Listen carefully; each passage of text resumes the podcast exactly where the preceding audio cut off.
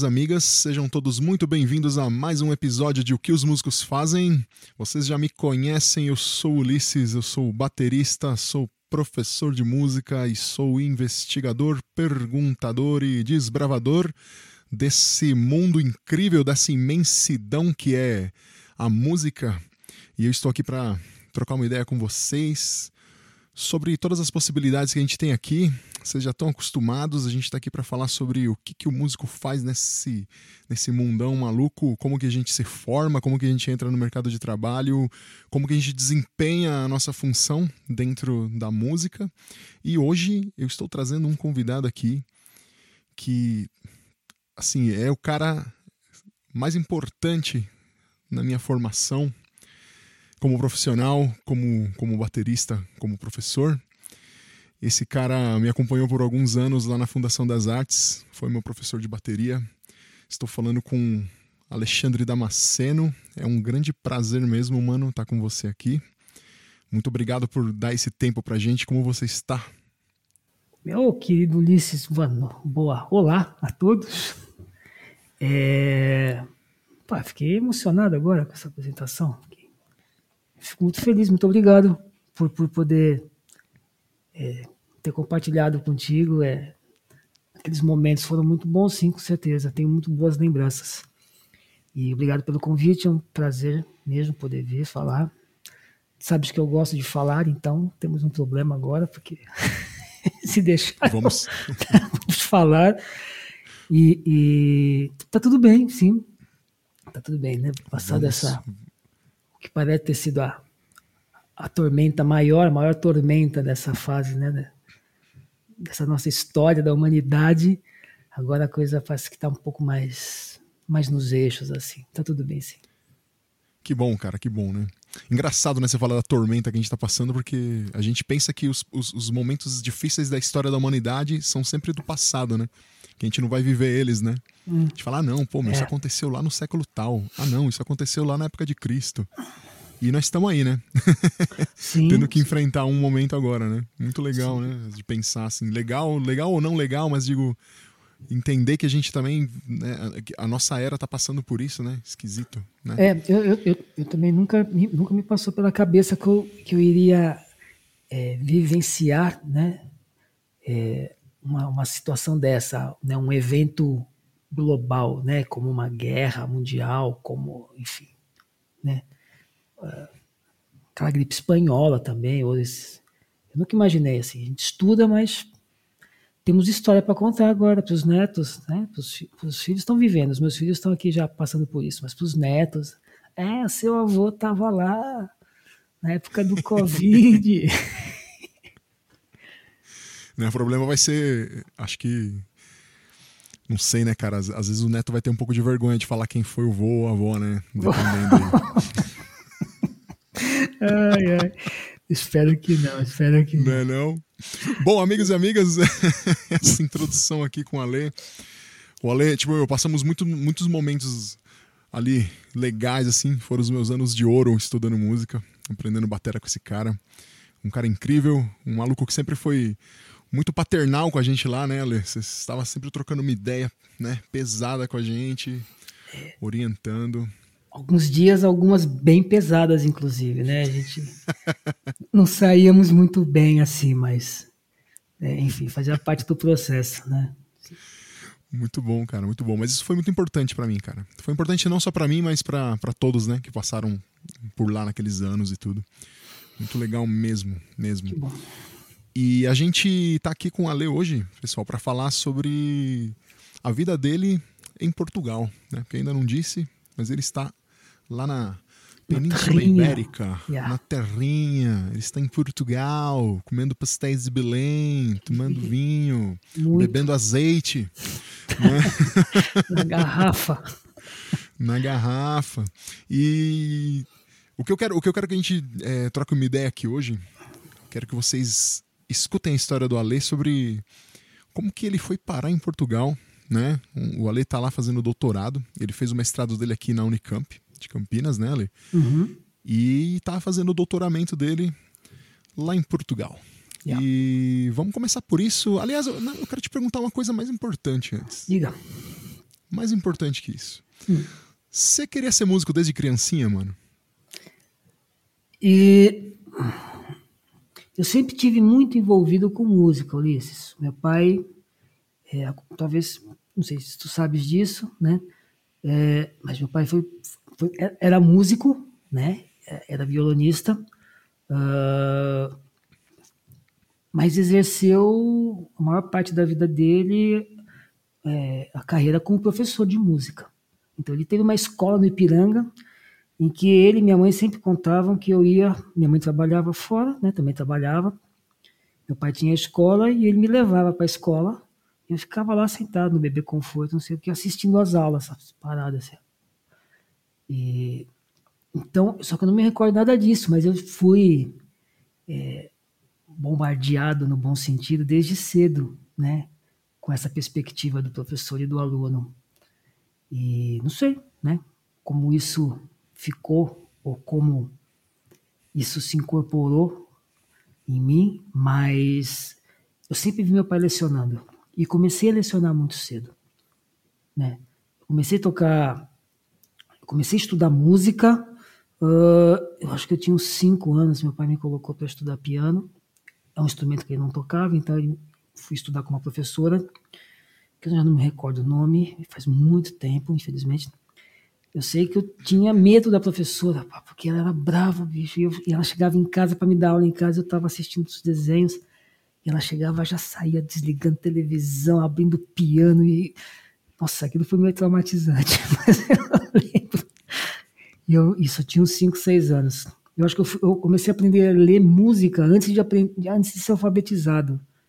Comecei a estudar os sinais, os signos, antes de ser alfabetizado. Depois eu fui estudar violão com meu pai, lá por volta dos, talvez dos 9 anos, 10, dei com ele, mas não deu certo, né? Essa relação de pai e filho, professor e, e mestre discípulo, a coisa se embaralhou muito assim. É difícil, né, cara, quando é seu pai ou sua mãe é, ou seu irmão te ensinando, é, é muito, muito, diferente. É muito né? diferente, é muito diferente. Porque as, a, a, a, as perspectivas se misturam, né? é difícil separar a figura do pai da figura do professor, né? Ou do irmão, da mãe. Né? A relação ela não é a mesma. Pelo menos para mim não foi. Não sei se tem gente que consegue passar por esse processo. Eu não consegui. E também né, de cabeça assim não me vem ninguém que passou assim, né? Fala, ah, estudei com meu pai ou com minha mãe, ou com, né?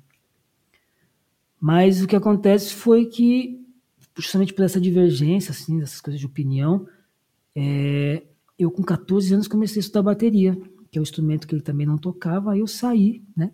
Fui estudar isso em, em uma escola. Mas eu não imaginava que ia ser músico, Ulisses, assim, profissional, né?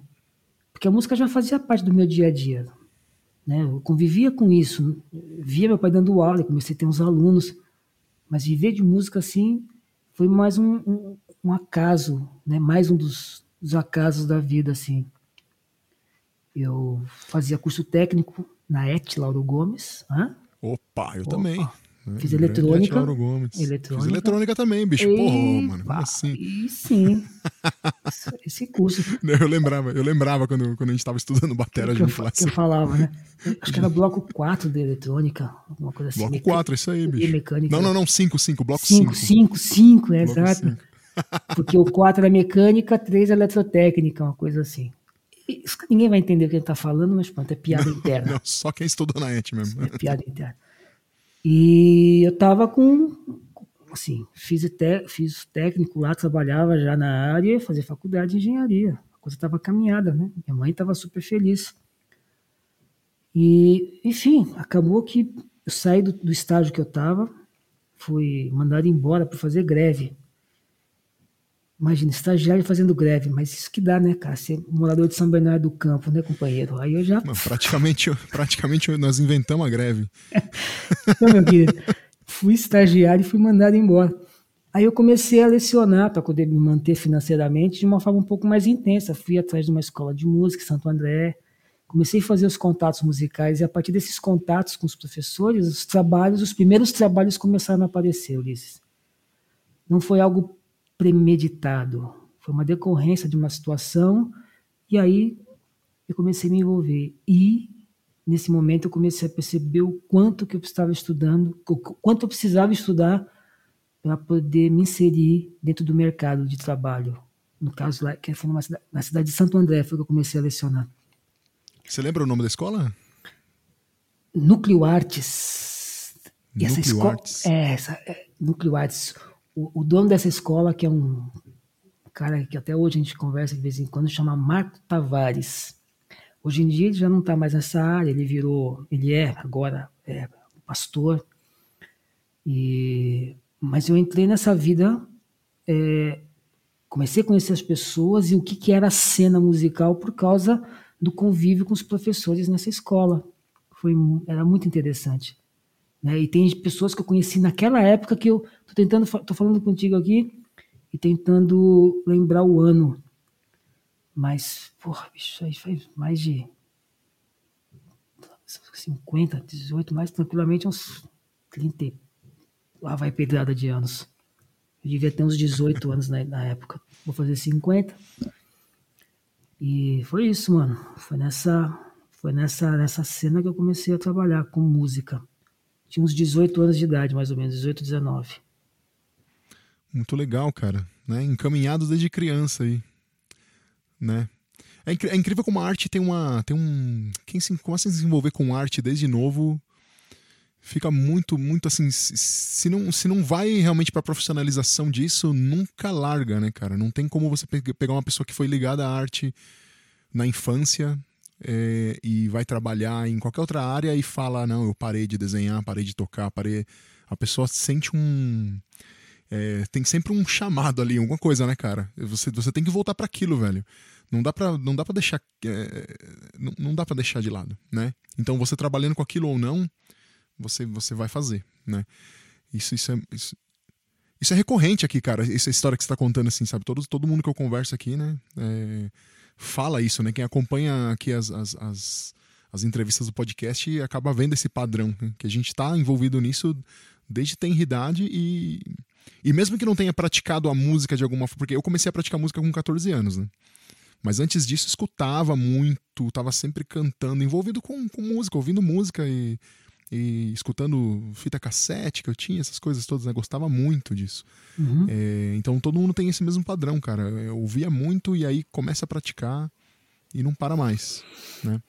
É difícil você calar uma voz, né? Essa voz, porque a gente usa isso, a música, quem escreve, né? literatura, escreve, quem em cena, o palco. Te... É difícil você perceber que você pode se expressar, que você cria, né, que você tem uma voz e de uma hora para outra você fala assim, não, vou me calar e vou como? É, é impossível, né, Ulisses?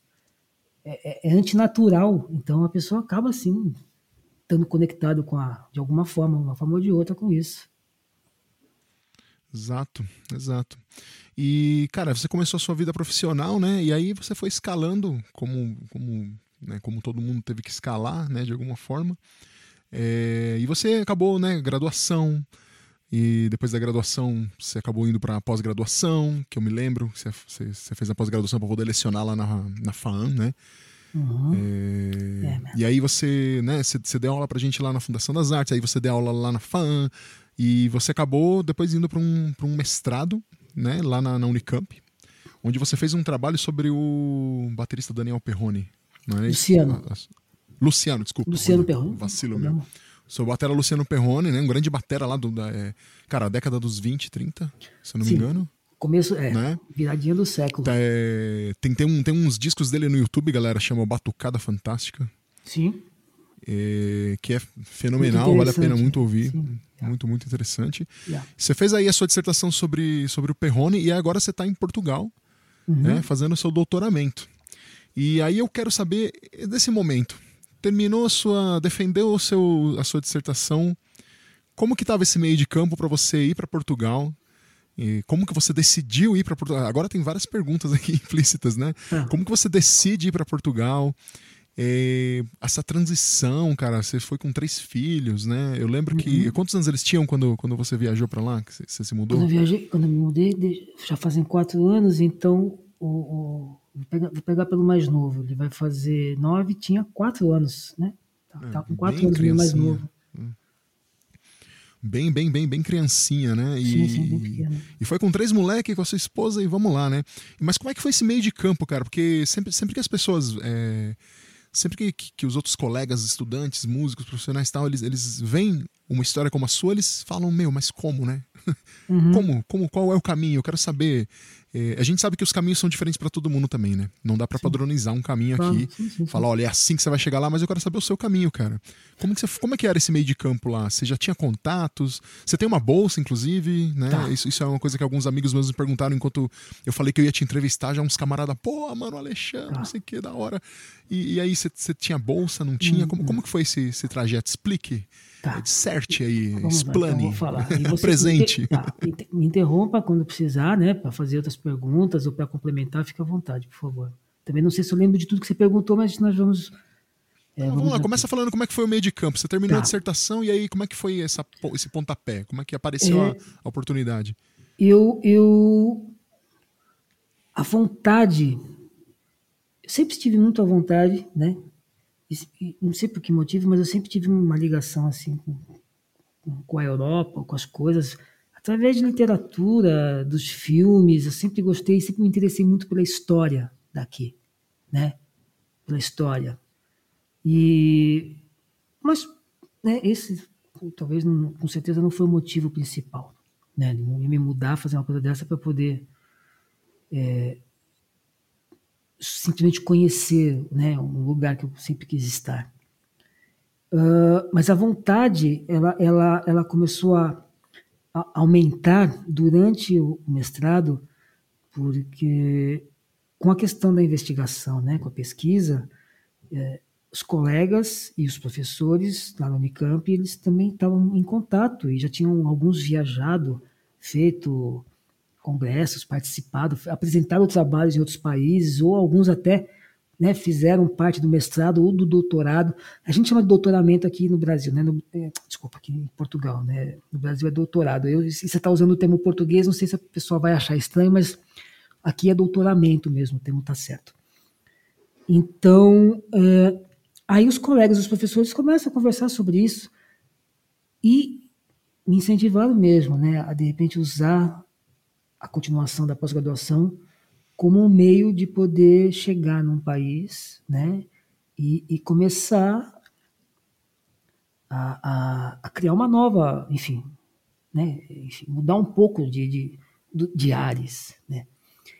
Muita gente que vem para cá, que eu conheço, né, de brasileiros, músicos que vêm para cá, vou falar dos brasileiros, isso acontece com todos, acredito eu, mas vou falar dos brasileiros Muitos vêm porque a situação né, não estava muito boa no, no, país, de trabalho, ou, enfim, aconteceu alguma coisa, que fala, não, eu quero sair.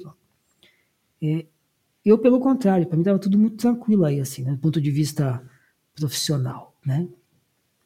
É, social nunca é, a gente está sempre preocupado, né, com medo, as coisas todas, mas infelizmente agora, do ponto de vista profissional, estava tudo muito bom, né? Funcionava na fundação, na faculdade, na FAAN, tinha já uma carreira mais sólida. E muita gente me perguntou, mas por que que você saiu? Né? Porque, assim, acho que para a pessoa tomar uma decisão dessa tem que ter um, um, um, um motivo, assim, né? Que faça a pessoa tomar, dar, dar esse passo grande. E o meu motivo principal foi os, os meus filhos, né? Falei assim, eu realmente achei que, que valesse a pena né, ter que reiniciar as coisas todas. Isso já com 44 anos, 45 anos, ou seja, não era mais moleque, entendeu? É, e fazer um recomeço, vou recomeçar as coisas em outro país. É, não conhecia ninguém, Ulisses, aqui. Ninguém, ninguém. Eu tinha contato de dois músicos brasileiros que moram aqui. É, mas eram contatos pela internet. Eu conversava com eles pela internet, assim, eles me falavam algumas coisas, mas eu não conhecia ninguém. Eu cheguei literalmente com uma mão à frente e outra atrás. Eu fiquei aqui dois meses sozinho para tentar, tentar não, para organizar a chegada da família. Né? Uh, esse meio de campo, né, que você falou, é, eu consegui preparar algumas coisas no Brasil, mas de longe é, não, não, é, não é o ideal. Né? E aí eu faço, abro um parênteses. Né? Se a pessoa que quer fazer uma mudança dessa esperar o ponto ideal para fazer a mudança, ela nunca vai fazer. Porque esse ponto não há. Né? Por vários fatores. Inclusive porque dificilmente você sabe realmente o que se passa em outro sítio, em outro lugar, em outro país. Só quando você mora lá. Por mais que você leia, veja. O YouTube agora tá cheio de gente que faz vídeo, né? Mora em Portugal e começa a contar história, aquela coisa toda. Mas é diferente, né, cara? É a mesma coisa de você ouvir música e você tocar. Existe um, uma distância entre as duas, né? Grande analogia, bicho. Boa analogia. Existe uma distância. E então assim, se esperar a situação ideal mesmo, você não vem. Eu tinha uma reserva feita no Brasil. Você falou de bolsa, né? É, eu tinha a bolsa do meu mestrado que eu consegui juntar toda e tínhamos umas reservas. E pronto, já, já era cara mais velho, né? Eu estava no Brasil, eu tinha 45, já tinha uma, uma... então eu consegui ter um, um, um, é, subsídios, né, para poder tomar essa decisão. Não tenho bolsa aqui em Portugal, né? Não, eu tenho que pagar o meu doutoramento aqui. É bem menos que um doutorado, um doutoramento nos Estados Unidos, por exemplo, porque aqui é coparticipado, né? Eu estudo numa universidade pública, a gente paga um valor, mas é muito menos se você for pensar o valor de um, de um doutorado nos Estados Unidos. Coparticipado é como se fosse subsidiado, então. É, porque é do governo. O, o, o, governo paga uma parte, você vai pagar é, outra. Ele, é eles devem pagar a maior parte, né? Porque uhum. é, já vamos né, já dando mais detalhes sobre, sobre, essa, sobre a cena, um doutorado aqui numa universidade pública, é, a mensalidade, que aqui não é mensalidade, a gente chama de propina. A propina aqui, que é o que se paga por ano, para doutoramento é em torno de 2.400 euros por ano. Ô, louco, o ano, bicho. Pensei que você ia falar mês, já ia cair. Não, man. 2.400 euros o ano. O ano. Você tá maluco. Olha Entendeu? só. Nos Estados Unidos, você vai fazer um doutorado, você, você vai pagar, sei lá, 16 mil dólares o semestre. Não pagar mais, tem uns de 20 o semestre. Tu vai fazer uma conversão agora e vai dar muito, porque o, o euro em relação ao real tá muito alto. Mas uma analogia. Então, 7 reais, eu acho. 7 reais. Tá 7, é. Mas essa conta ela, ela não, não, é muito precisa. Né? O que você tem que imaginar, que a gente costuma, eu sempre costumo falar para o pessoal que quer fazer essa, esses cálculos, é pensar em, no poder aquisitivo, né? que é a questão do salário mínimo, por exemplo. 2.400 euros, eles correspondem a seis, a seis, não, a quatro salários mínimos. Uhum. Mais ou menos, tá? Então eu gasto quatro salários mínimos para pagar o ano do doutorado. Se você fosse fazer isso no Brasil, o curso aí seria então em torno de 5 mil reais, acho. É bem pouco. Uhum. Né? É bem pouco. Sim, um sim. Ano, é, sim eu, né? eu, fiz, eu, eu, fiz uma conversão rápida aqui que você falou, é 2.400 euros, né? Deu, vai, chutando alto 17 mil reais, arredondando aí. É porque, é porque 17 a moeda. Mil, 17 tava... mil reais em um ano. Não, a moeda tá, tá um pouco mais tá, né, violenta aí. Né? Mas, cara, se for pensar, como você disse mesmo, na conversão, é, não na conversão, mas em como você ganha em Portugal, né? Você ganha em euro, então são euros, não são reais que eu tô pagando. Yeah, então. é, é, isso aí. Por isso você tem que pensar nessa, né, o, sei lá, 2.400 dinheiros, né? É, isso aí, Lembrando unidades que... de valor reconhecidas. É, isso, então, é, não tenho bolsa, né? Aí eu fiz algum planejamento, mas não foi muito grande planejamento, porque é engraçado, né, cara? Eu tinha muita certeza que as coisas iam dar certo, assim, né? realmente certeza, e não havia dúvida, né, do que, que podia acontecer ou não. Tinha um respaldo financeiro no Brasil para poder nos segurar, é óbvio, né? Eu falei assim, eu consigo viver em Portugal, se não ganhar nada, eu consigo viver dois anos em Portugal mais ou hum, menos. Pensei sim, algo você assim. Tinha uma né? reserva, você tinha uma reserva boa para. É, mas com a família, você disse, viver, viver dois anos com a dois família. Dois anos assim, com a família, sim, é, mais ou menos dois anos. Cara, Isso naquela dois, época, dois não, hoje não daria, né? Quando não, eu cheguei sim, aqui, sim. o euro tava quatro e pouco, agora tá sete, então é quase, né? Sim, quase o dobro. É. Mas, mas, pô, dois anos é um tempo suficiente para tentar crescer e conseguir. Pra tentar, né? tipo, é. Você, então, tava com uma boa gordurinha uma, aí. É, isso dá uma segurança Né? Isso dá uma segurança muito grande. E, E esse assim- foi o planejamento, né? Diga. É, então, então você, você simplesmente foi, né, cara? Você chutou aí, vou, vamos arriscar, né? Sim. Como você disse, não dá pra esperar o momento certo. Vamos plane... Lógico que teve, teve né, um planejamento básico aí Básico. para poder ter o dinheiro, para poder se sustentar. E chegou lá. Então já sana uma das dúvidas do pessoal, né? Você você só decidiu ir, né? E foi. Não teve uma ponte, não teve um. Não teve um, como eu digo, muitas pessoas pensam que. é, porque muita gente vai para fora, às vezes, também com esquemas já da própria faculdade, né? Da Sim. Que é o mais do- natural, do- do- sim. da própria pós e tal. Então você foi. E aí, quando você chega lá, cara, em Portugal, para você fazer esse doutorado aí, esse doutoramento, você, você já tinha planejado isso antes também? Já tinha entrado em contato com a instituição? Tinha Eles aí iam te aceitar? Tem, tem uma prova? Ou é só pagar e vambora? Como, como que foi essa prova? Enfim. É, assim, o, Esse do- do- processo o- aí. o doutoramento aqui, ele, ele não tem é, uma prova. Você não precisa passar por uma prova como se tem que fazer, por exemplo, no doutoramento na Unicamp, né? Aqui o doutoramento, normalmente você apresenta um pré-projeto e se a universidade, baseado nesse pré-projeto e na sua e, na sua história profissional, história acadêmica, né? é, achar que você tem condições e que você é um potencial para ser aluno né, daquele curso, daquele programa, você é convocado. Então, existe uma classificação. Eu sei que ah, a, universidade que eu tinha feito contato no Brasil e que eu pensei que eu ia estudar, não é a que eu estudo.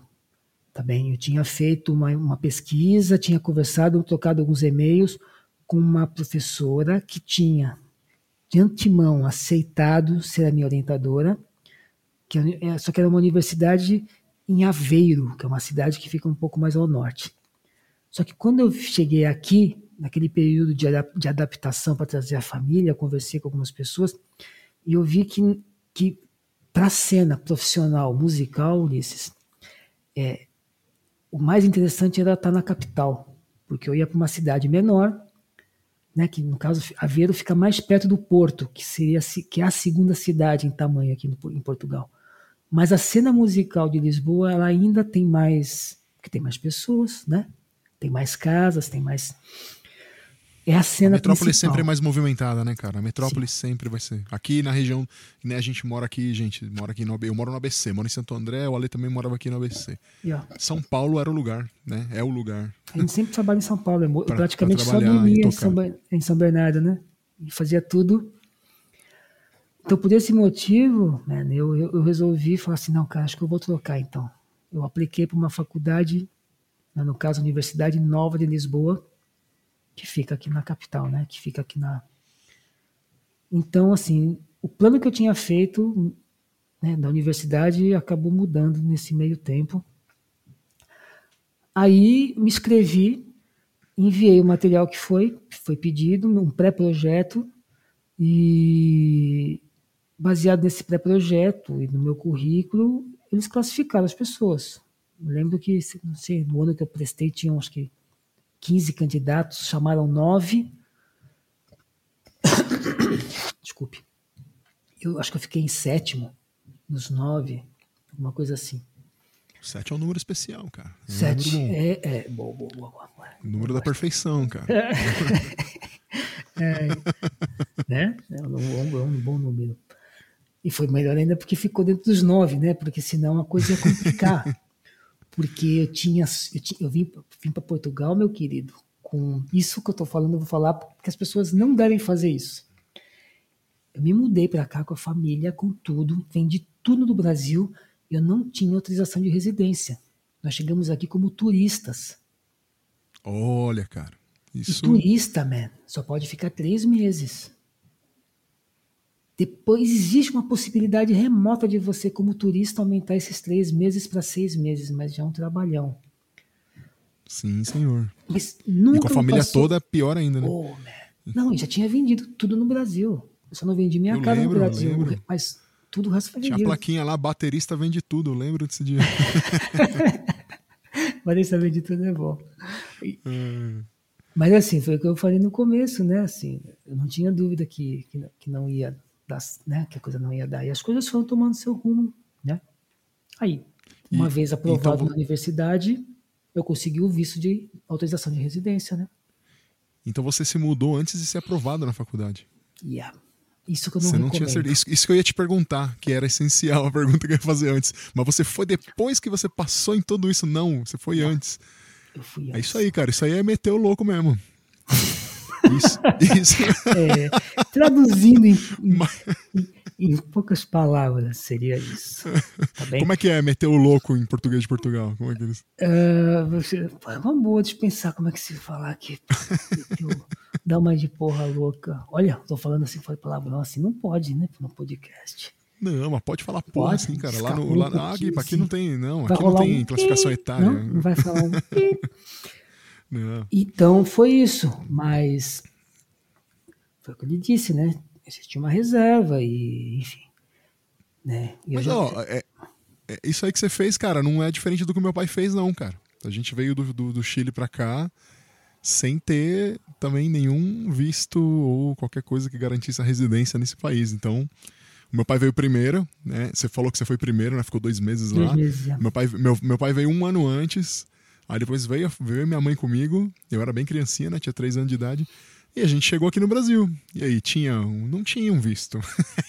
Também, meu pai fez o mesmo. Na hora que você falou, eu falei, ô louco, bicho. da hora É. mesmo. É, a, gente, a, gente, a gente fez a mesma coisa. né? Não é, não é. E não é aconselhável mesmo, galera. Não é. Não, não é, porque. é, eu- assim, eu sei que você, você não. Você, como você teve, né, velho? A felicidade já. Pá, foi aprovado, conseguiu o visto de estudante. É, no, no meu caso aqui, no nosso caso, rapidamente contando, a gente passou por uns, por uns esquemas aí louco que tinha que passar, porque tava ilegal no país, né? Então tive que dormir no Paraguai uma noite, voltar para renovar o visto. Sim, tem que sair e Tivemos- tivemos- país. sim. Tivemos que pedir é, aqueles negócios de anistia. E, cara, mó rolê. Até meu irmão nascer e a gente poder ficar legalmente e foi um tempinho. Então, meu irmão, meu irmão tem quatro anos de diferença de mim. Então, ó, foram quatro anos lutando. Mas contra a é, imigração ilegal. Isso aí é uma co- Uma complicado. coisa que eu nunca imaginei, Ulisses, mas o Brasil é um dos países mais difíceis, né? É um país, um dos países mais, assim, que se tem mais dificuldade em conseguir morar, residir e trabalhar. É mesmo. É tudo muito bonito, né? Você vê turista e tal, mas turista é ótimo, beleza, todo mundo quer turista. Agora, mudar-se para o país, pra, existe um, um- um- problema muito complicado. Entendeu? É, se você não tem. É, depende das relações diplomáticas do país, né? Se eu não me engano, tem alguma relação diplomática entre Portugal e Brasil para imigração, não tem? Existem, existem. Eu ia lhe falar Cês- isso. Por exemplo, o, o- o- o atual, minha esposa trabalha, minha esposa é arquiteta, trabalha no escritório de arquitetura numa cidade aqui na margem sul, próximo, e o dono do escritório morou alguns anos no Brasil, ele adora São Paulo, né? Se mudou com a família para trabalhar como arquiteto.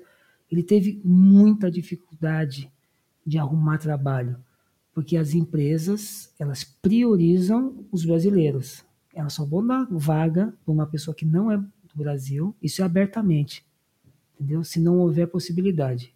Então ele teve muita dificuldade de conseguir trabalho no Brasil como arquiteto. Muita. Ele foi com uma empresa, um contrato, quando acabou esse contrato, ele não conseguiu um novo e teve que retornar com a família. Olha só, cara, isso que você tá contando pra mim é, é, é, é um, é um pouco novo. Eu não tinha parado pra pensar nisso, mas também lembrando de histórias de outros amigos é, que são estrangeiros também, me vem à cabeça algumas coisas, né? Porque assim, meu pai, minha mãe e eu só pudemos ficar aqui por causa do meu irmão, né? Então, existe uma lei aqui no Brasil que se nasce um filho seu em território brasileiro, você tem o direito a, a, a. você tem o direito ao visto permanente, é a residência. E aí, Permanente. depois de alguns anos, é permanente. Aí depois de alguns anos, você tem o direito a pedir uma cidadania e tal. É, e aí eu me lembro sempre de uma amiga minha que é Indira, Indira Villarroel, que é venezuelana. Amiga queridíssima, cara, eu amo ela de coração, ela é incrível essa mulher. E ela veio pro Brasil é, por causa daquela situação toda né, na Venezuela, passando lá, e ela veio para cá. E por causa das relações diplomáticas que o país tem com a Venezuela, ela não podia ficar aqui de maneira alguma se não fosse com algum visto de trabalho de estudante, ou se ela se casasse, ou se ela tivesse um filho. E aí essas duas opções, essas duas últimas aí, complicado, né? É, não É, é, uma coisa que, ó, vamos aí, vamos, então, é. beleza, vou casar, ah, legal, vou ter um filho.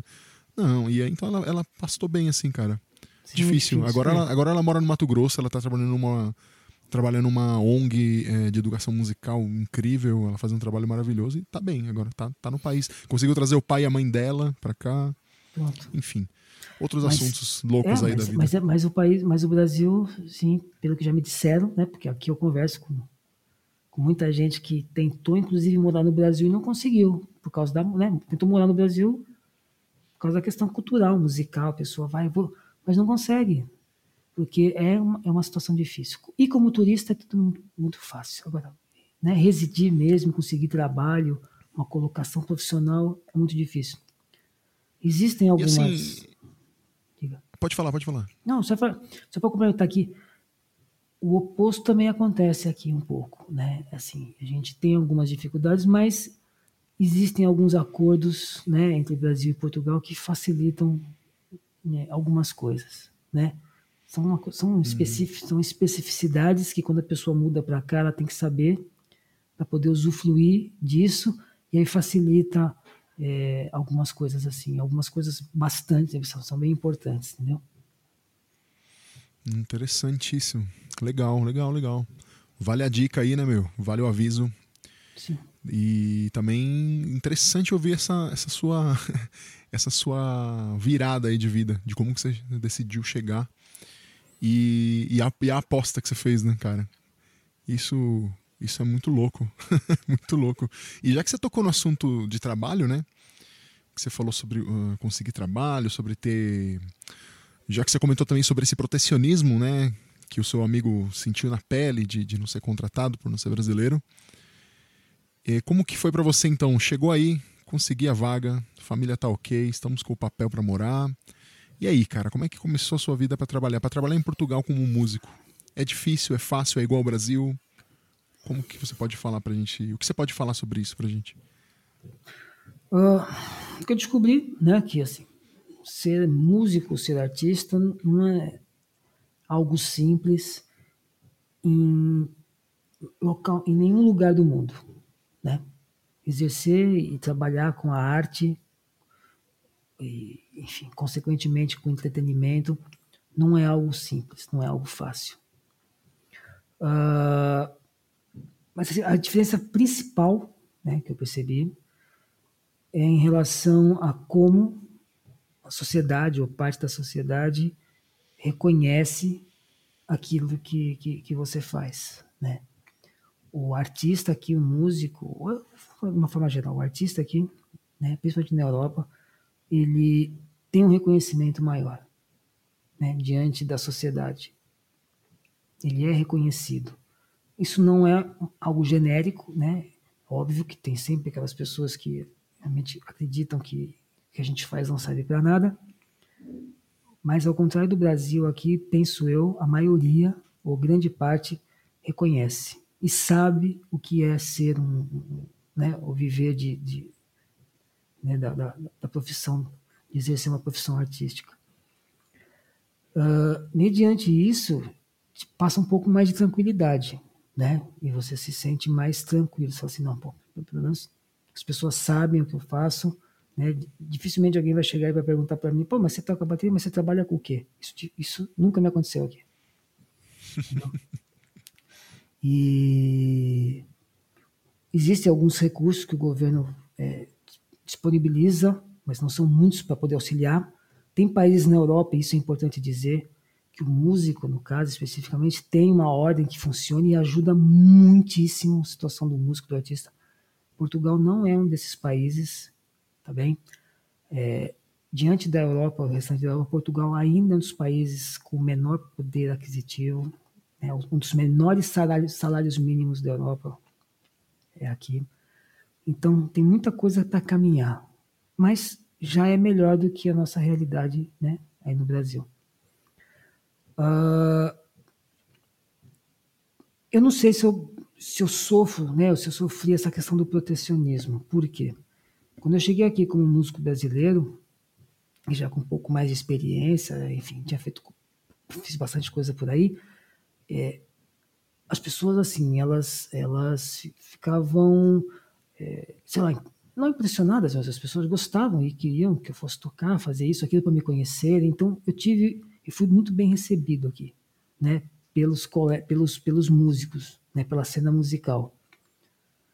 E, consequentemente, acabava trabalhando mais com música brasileira e com os músicos brasileiros.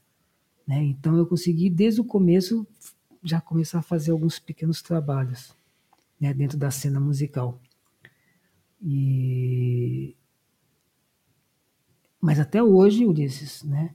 isso também é importante frisar, que os melhores trabalhos, né, os que têm é, são mais vultuosos, que aí, né, consequentemente, vai envolver mais, mais pessoas e você vai receber melhor, não são os trabalhos com os brasileiros, com os colegas, com os músicos brasileiros.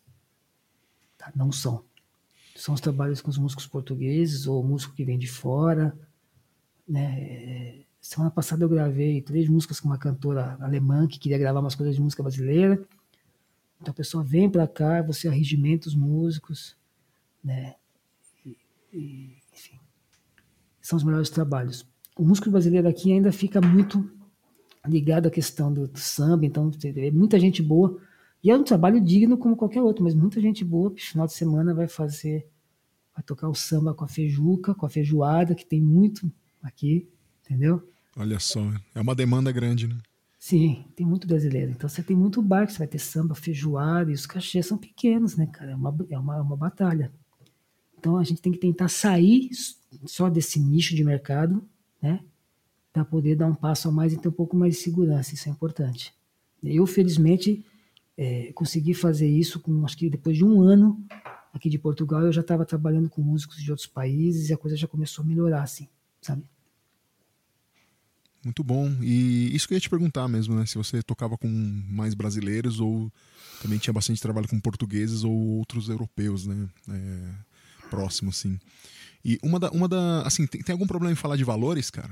Se, não, nenhum, se a gente trocar ideia? Não, claro, qual, qual, não, é o, qual é o cachê médio? Qual é o cachê médio para um, pra uma gigzinha em Portugal? Aí? Vai para Lisboa fazer um som no bar. Quanto que eles te pagam?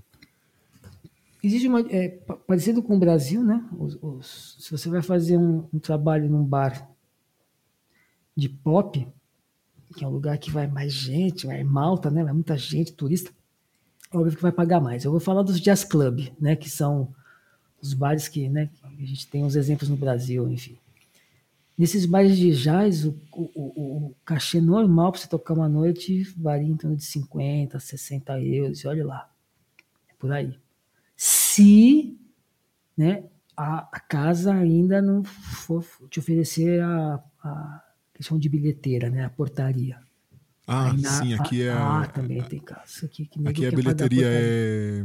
Você, você ganha por. Como é que é? Cover. Esqueci. Cover, isso. Cover, cover é, artístico. É, cover artístico, né? Então, isso existe. Claro, esses trabalhos a gente tenta não. não mas em torno de 50 euros, cara, infelizmente. 50, 60 euros as casas de. Isso é baixíssimo, né? Para vocês aí. Ou Olha, ainda resulta em algo ou é baixíssimo?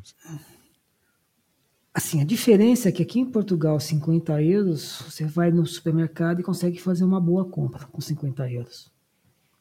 Essa que é a relação que eu queria saber, cara. Porque aqui se eu receber 50 reais pra tocar, não. Nossa, não dá eu nada. Vou no mercadinho, vou no mercadinho aqui comprar algumas coisas pro café da tarde e já dá quase 50. Então, não, Entende? 50 euros aqui a gente compra. A gente consegue comprar, fazer, uma, um, fazer um mercado bom. Entendeu? Dá pra fazer. Entendi. E, e, aí, como é que fica então? Bom, se esses jazz clubs pagam isso e os clubes, os, os clubes de pop aí que você falou que paga já uma grana maior, Deve já pagar é um, pouco, um pouco mais. Eu não sei, não muito envolvido, Deve. mas sei que paga um pouquinho mais. É.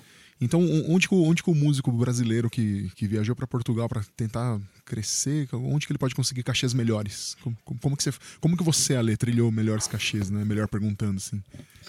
Com quem você toca? Com, então, que, que tipo de som você tá fazendo? Que tipo de som você faz na cena que te paga um, um cachê que você julga que, pô, meu, isso aqui é digno. Tô recebendo um bom dinheiro para trabalhar. É, assim, eu, eu faço, né? É, semanalmente, agora já contando já, né, que a que as coisas já estão novamente abertas aqui, então a gente já consegue, né, já tem um, o, o, fluxo de trabalho já, já melhorou. Cara, eu continuo fazendo duas vezes por semana, três vezes por semana, dependendo, né, é, trabalhos nesses bares, assim, vou fazer um show com um pianista, não sei do que, num jazz club lá, 50 euros, aí o outro 60, eu continuo fazendo isso. né? Só que nesse nesse bolo tem um mês que tem um concerto maior, né? Que vai, vai lá, eu vou receber 400 euros. Aí no mês que vem tem dois concertos com orquestra, cada um paga 500 euros. Isso já são cachês muito bons aqui, né? 500 euros é da hora, hein, cara? Muito bom. Oh. Tá. Vamos aí, tá precisando de alguém pra. É, é esse é muito tá. bom. me, me, chama aí, eu sei ler, cara. Esse, é, que... Ai, esse, inclusive, de, de orquestra, é, é, é, trabalho de orquestra, assim, é tudo escrito mesmo, precisa realmente que, que o gajo Não, saiba, lá, saiba pô, ler. Você me ensinou, Mas, cara, vamos aí. Né? Só falar a hora e a roupa, eu tô chegando. Mas esses trabalhos não são a maioria, né? Assim, não são as maior, não é não, não é a maioria não. Ah, né? claro, eu imagino, claro, claro. E, e então você tem que somando, aí junta-se isso à aula, as aulas. Aqui, grande parte dos músicos, inclusive os, os, os grandes, né, assim, os que têm uma carreira mais consolidada, grande parte deles também leciona. Isso é uma realidade que nem em São Paulo, que nem no Brasil, né? Então, isso que eu ia te perguntar, né? Segue dando aulas, né? Tem, tem que seguir. É muito difícil um cara que, que só viva de gigs. Tem aqui. Tem sim. Né? Tem gente que consegue só fazer concerto que toca com. Que nessa época de pandemia, eu não sei como os caras fizeram, né? Mas normalmente em situações normais assim, se você toca com um artista, alguma coisa assim, deve ter uma, uma agenda é. minimamente boa, você consegue viver, porque o custo de vida aqui é bom. É barato o custo de vida aqui. Uhum. Né? A gente não gasta é, com eu, escola para filha, não gasta com, com saúde, então você. É, eu tenho, eu tenho, é, cara, isso que você tá falando é, é, muito importante mesmo. Eu tenho colegas aqui e amigos que vivem só de gig, só de tocar, né? Fazer é, também, tem os, os, os, bares de jazz aqui da cidade, da região de São Paulo, que paga também mal, né? Então tem que fazer muitos, muitos durante a semana, e aí tem os eventos que paga melhor, e vai que nem eu toco em casamento, tocava, né? Agora não tá tendo nada. Ninguém em casa, né? Mas é, toca em casamento e tal, então já dava um cachê melhor tocar em casamento, né? A, a relação tempo tocando esforço para fazer aquele trabalho e, e, cachê era muito boa pro casamento para mim, né? Casamento então, é. A gente é, ganhava, sim, um, ganhava um cachê ali que é razoável para fazer um, um, trampo que tecnicamente não exigia muito, mas obviamente tem que ser bem feito. Sim, né? claro. Não pensem aqui que eu tô falando aqui porque é um, um trabalho que é, tecnicamente exige menos. Um, num, ó, eu vou até lembrar de um negócio aqui, ó. Vou trazer uma lembrança aqui, ó. Uma lembrança direto do, do túnel do tempo. Não sei nem se você vai lembrar que você me disse isso. Eita. Mas mas quando eu tava na época da, né, estudando, eu era meio garoto enxaqueca, né? Eu tava sempre meio puto com as coisas. E eu me lembro é que eu fui tocar num casamento. e eu tava nessa luta de, de entrar nesse mercado do casamento, porque eu queria, né, tocar para ganhar minha grana. E aí eu lembro de, de, de eu ter ido tocar em um casamento, ter feito o meu trabalho da horinha, direitinho, e eu olhei do outro lado da igreja, tinha um outro músico tocando num casamento. Eu não lembro quem é, obviamente, nem, nem vale a pena, nem, nem tem por que dizer quem é. Mas eu vi lá um rapaz que estava tocando violino, aí ele parava de tocar o violino, ele fazia um rulo no tambor, assim, feio, claro, aí tocava violino mais ou menos, aí ele dava uma cantada, aí eu, eu lembro que eu vi aquilo e fiquei, revoltado, fiquei revoltadíssimo, fiquei revoltadíssimo, e aí eu voltei, fui pra escola, pra aula de música, puto, te, te relatei a situação e falei, porra, mas já que é assim, por que eu tô estudando pra caralho aqui? Eu vou tocar de qualquer jeito. Você olhou pra mim e falou, não, não, não. Você olhou pra mim, mó sério, assim, você vai fazer o teu trabalho bem feito, cara.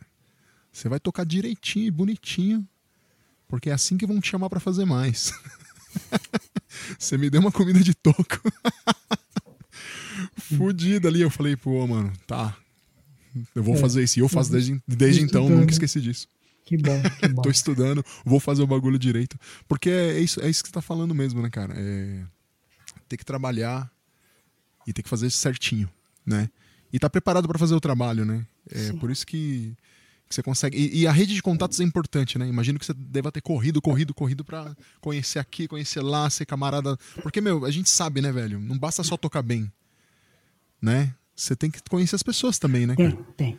E você tem que ser uma pessoa agradável também sim, com as sim, pessoas. Sim, não Mas... dá, velho, para você ser um, um não, ma, ma, um PNC. Mas, sim, sim, não, não, não, dá, não dá. Mas to, tocaste, estou tentando falar em, em, português, em brasileiro, né? Senão, senão eu começo a misturar com, com, com português, gente fala de português de Portugal. Você tocou num assunto muito importante, né? Que eu percebi uma diferença, a gente costuma perceber quando vem para cá, ou quando vem para Europa. As pessoas aqui, elas, elas, elas separam muito mais do que a gente a questão social da profissional, tá bem? Isso é muito latente aqui. Claro, é muito importante sim que seja, né, que você seja um bom profissional, que você seja uma boa pessoa, porque também ninguém suporta um cara muito chato, né, bicho?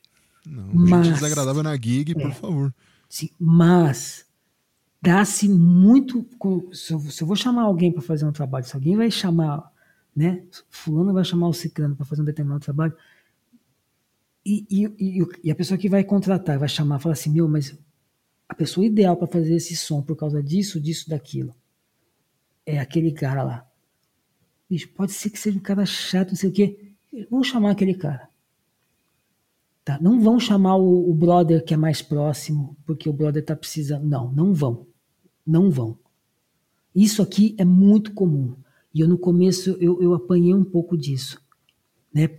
Porque eu comecei a fazer os laços sociais e aí, bicho, por exemplo, vou fazer um caso rápido, né? Se calhar dele ouvir, mas não, não, não difícil. Eu, eu, quando cheguei aqui, eu comecei a fazer os gigs, os participar das jam sessions, que é uma cena que é muito importante para quem chega.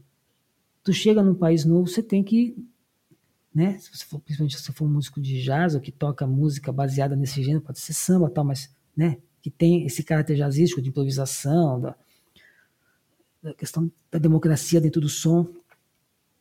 É, você tem que nas jam sessions conhecer os músicos e se expor, né? E tocar para os músicos te conhecerem. Eu nunca fiz isso no Brasil, nunca fui fã, mas quando cheguei aqui eu tive que fazer. E numa dessas jam sessions eu conheci um pianista que é um dos caras que mais trabalha aqui em Lisboa, talvez em Portugal mesmo, que é um, que é um pianista cubano, e, e chama Vitor Zamora. Uh, é um baita de um pianista, um baita de um pianista. E eu conheci numa jam session que ele organizava numa, numa, numa das casas que tem aqui em Lisboa e fizemos contato. Né? A esposa dele é uma brasileira, também é pianista, eu cheguei a tocar um pouco com ela. E ele, em determinado momento, me, chamou, me chamou para fazer um trabalho que foi muito bom para mim, me ajudou muito aqui, que eu fui trabalhar com ele num trio, em um hotel. Então eu tocava, antes da pandemia, de segunda a sábado, né? praticamente. Eu tinha trabalho todo dia, num horário muito bom, que eu podia muitas vezes sair do hotel e fazer um outro gig, entendeu? E mas aí, bicho, ele nunca me chamou, ou nunca me chamava para fazer um trabalho fora disso. Ele tinha um trabalho não sei o quê. Ah, bicho, para aquele trabalho é o fulano. Aí ele tem outro trabalho. Para aquele outro trabalho é o outro cara. Ah, e para aquele. Ah, é aquele. É assim. É muito claro isso. O cara queria gente especializada para cada coisa que ele estava fazendo. É, mas é isso, bicho. Ah, isso aqui, isso aqui funciona melhor. Entendeu, bicho? Eu preciso de um cara que toque assim, assim. Bicho, é isso aqui. Só que, meu, aí você já levanta um outro ponto que é interessantíssimo, porque aqui você precisa fazer tudo, né, mano? Assim, tecnicamente, meio que pensando, você tem que. Você tem que ser pau pra toda obra, você tem que fazer de tudo. Então as pessoas te chamam para fazer tudo, e se você às vezes não consegue fazer tudo, você é estigmatizado e, e você perde emprego, perde trabalhos, porque você não faz de tudo. E aí você já tá me mostrando uma outra face do mundo, um outro lugar onde eles vão te valorizar pelo que você é bom fazendo. Exato. Então vão te chamar para fazer sempre aquilo lá. Pode parecer meio negativo pra gente, porque a gente vem dessa outra cultura, né? Como você falou que você se sentiu uma.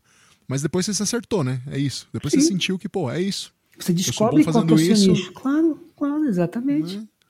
Isso é muito mais interessante, pra, pensando para mim aqui na minha cabeça. Acho muito interessante. Porque você, você tira um peso das costas, né, mano? Você tira um, um certo, uma certa urgência de ter que saber de tudo, ter que saber tocar tudo né? Teve uma, teve uma época aqui que eu, puta, bicho, eu fiquei doidaço que eu achava que eu tinha que fazer tudo, mas até eu entender que não, passou um tempo.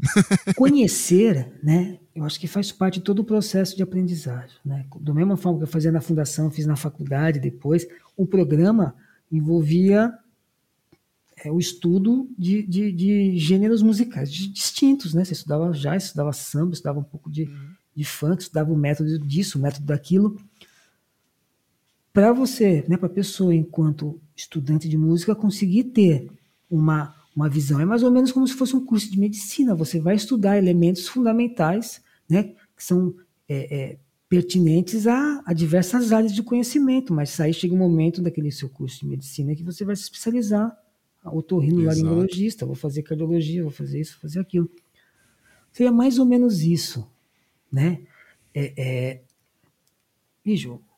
Aqui a gente sabe que tem aquele cara, aquele outro cara, aquele gajo, aquele outro gajo, que são especialistas e tocam jazz, swing, jazz, assim, bicho, puta, você vai ver, os caras estão sempre tocando esses gigs de swing jazz, eles estão lá. Entendeu? Se alguém vai precisar de um trabalho, vou fazer um trabalho agora, inclusive um bom trabalho, ainda bem. É, agora, daqui a uma semana, são quatro ensaios e uma apresentação com orquestra. Um guitarrista que nunca tinha tocado com ele me chamou. Falei, pô, que legal, porque o Zé Soares me chamou, fui, fui ver o repertório. Tinha salsa, samba, tudo umas coisas assim. Falei assim, ah, olha por que ele me chamou. Você entende a diferença? Ele não chamou Sim. o brother dele que toca com ele há, há, há 10 anos. Porque eu estaria lá, eu estaria perdido, pô. Eu tô aqui há quatro, não sou português. Ele vai, vai chamar um amigo dele que conhece há 20. Não. Ele me chamou, porque ele já me viu, sabe que eu toco música brasileira, faço isso. E o conceito da orquestra tinha esse caráter um pouco mais world music. Ele me chamou. Exato. Você percebe como é mais Exato. justo? É mais justo? Sim. Acho justo, sim, cara. Acho justo e acho, acho até mais, mais prático e mais confortável para todo mundo, né? Porque você tá tocando com uma pessoa que já domina aquilo, então você vai se sentir bem fazendo aquilo com aquela outra pessoa e vice-versa, e por aí vai, né? E, mano, é muito bom mesmo esse, esse, lado aí que você falou. E eu lembro que você, já que você falou que você vai fazer esse trabalho com esse cara, eu lembro que umas semanas atrás, você comentou pra gente que você. Porque isso é uma outra face que aqui é difícil, que eu quero levantar aqui. Pra você explicar uma, uma certa diferença. Que, já que você falou que, né, você falou que os músicos são. Eles são. É, eles são, eles são respeitados aí, né? As pessoas vêm e falam, pô, reconhecem o trabalho. Uhum. É, foi o, o, o, caso que você disse que você vai ter uma mini turnê ali pela Escandinávia, né? Yeah, Isso é uma outra coisa legal de estar na Europa, né? Você viajou para vários países tocando, sim, né, sim, cara? Sim. Você conheceu legal. países indo tocar, né? Uhum. E você vai para Escandinávia, lá você falou que vai ficar 10 dias, uma coisa assim? Você, isso, exatamente. É isso, é isso e você vai receber um cachê lá que pô, é mais do que um salário mínimo, né?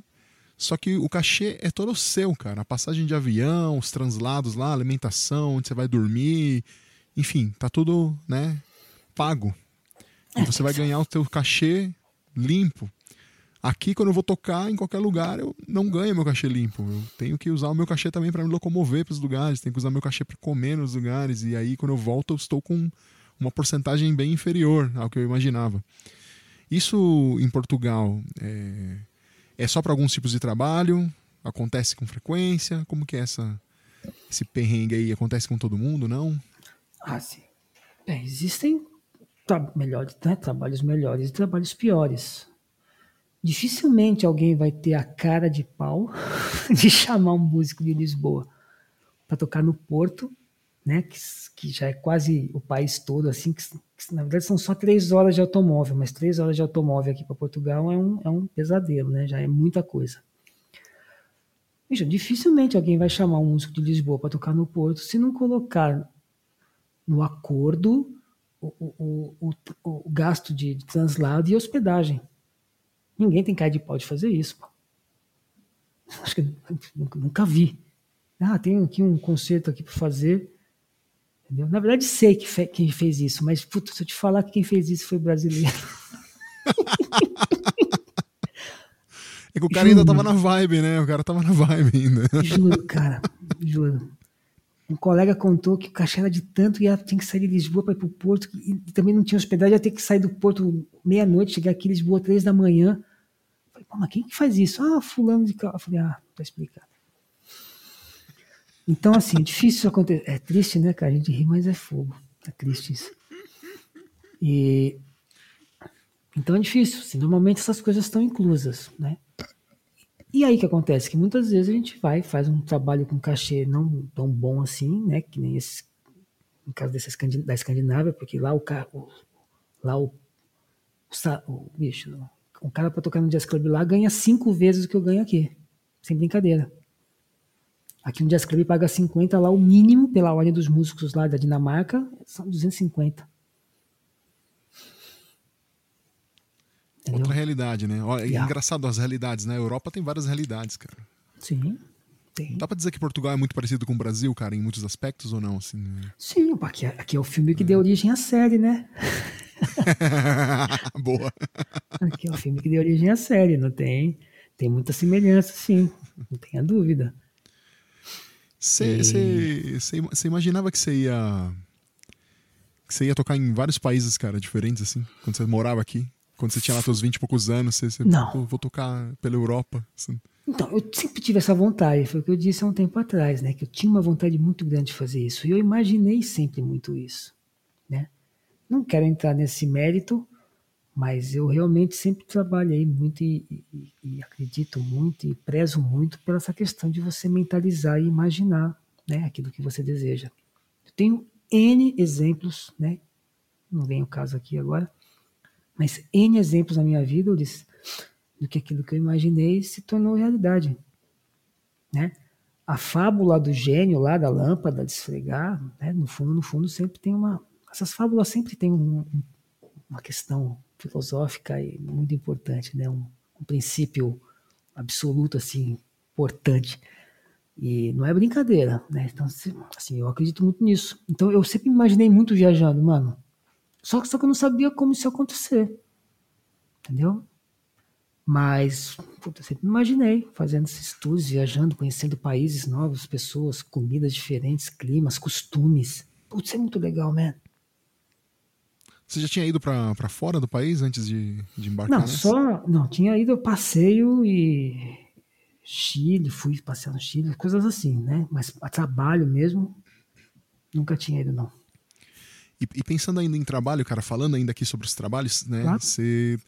É, eu, eu, puxei aquela história lá da.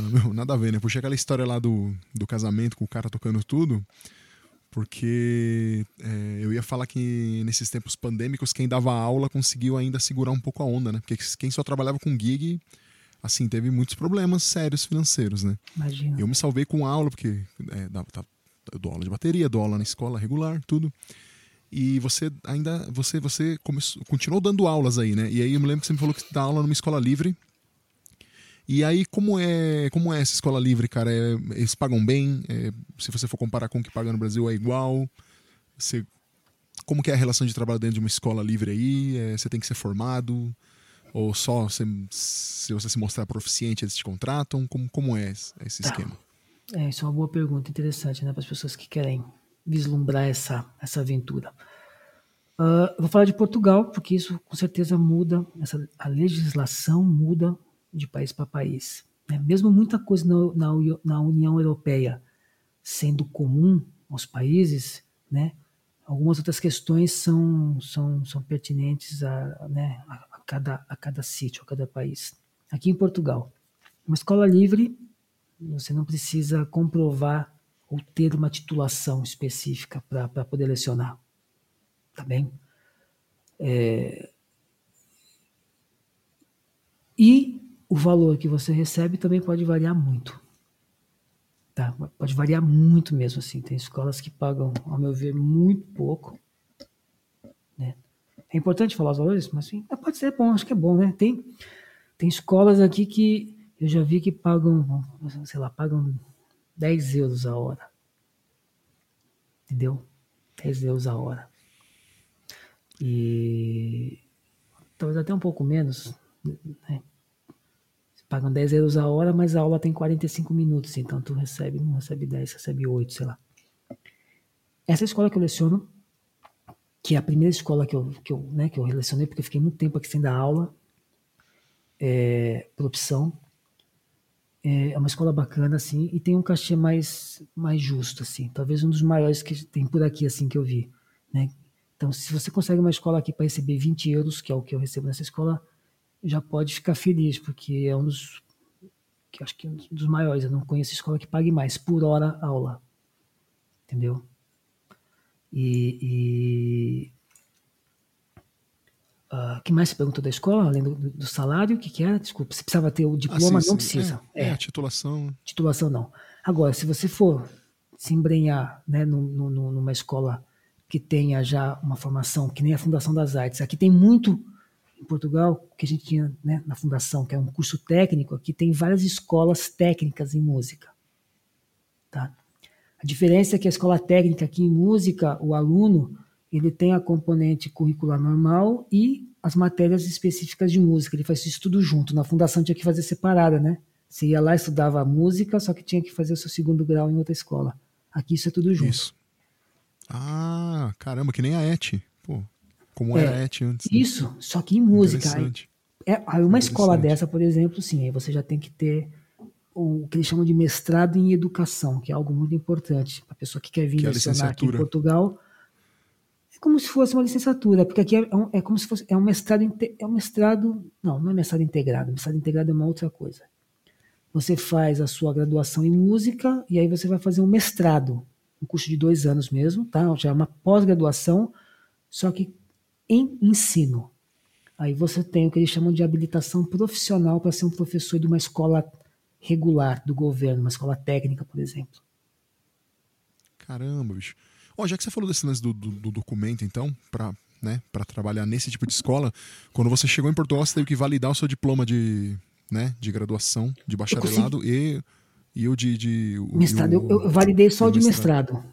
O de mestrado eu consegui validar, o de graduação não consegui ainda.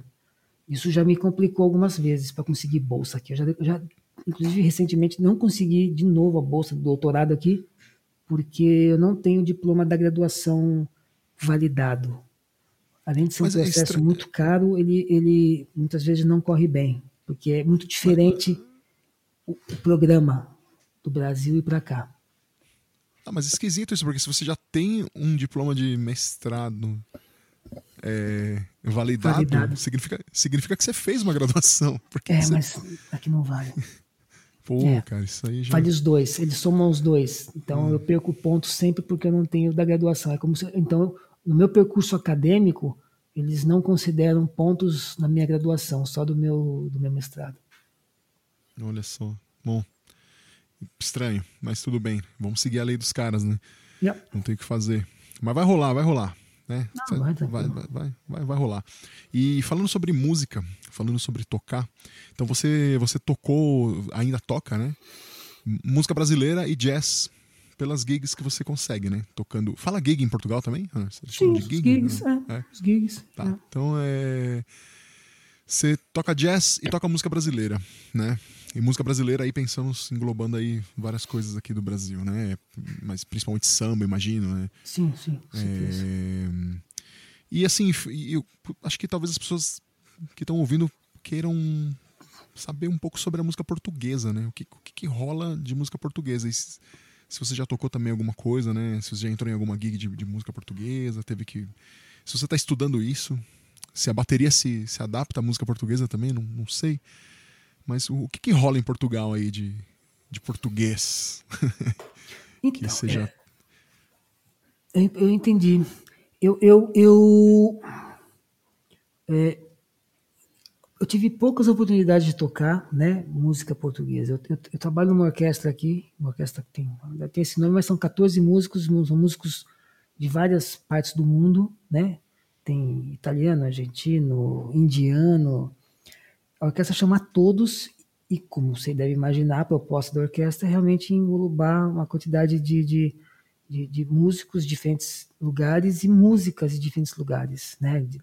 Então a gente toca música de várias partes do mundo, isso é muito interessante. A gente tem uma parte que tocamos em algumas coisas de Portugal, mas é, o ritmo, principalmente que eu lembro que a gente toca nessas cenas, é um ritmo chamado chula, que já inclusive foi para o Brasil também, né, as chulas.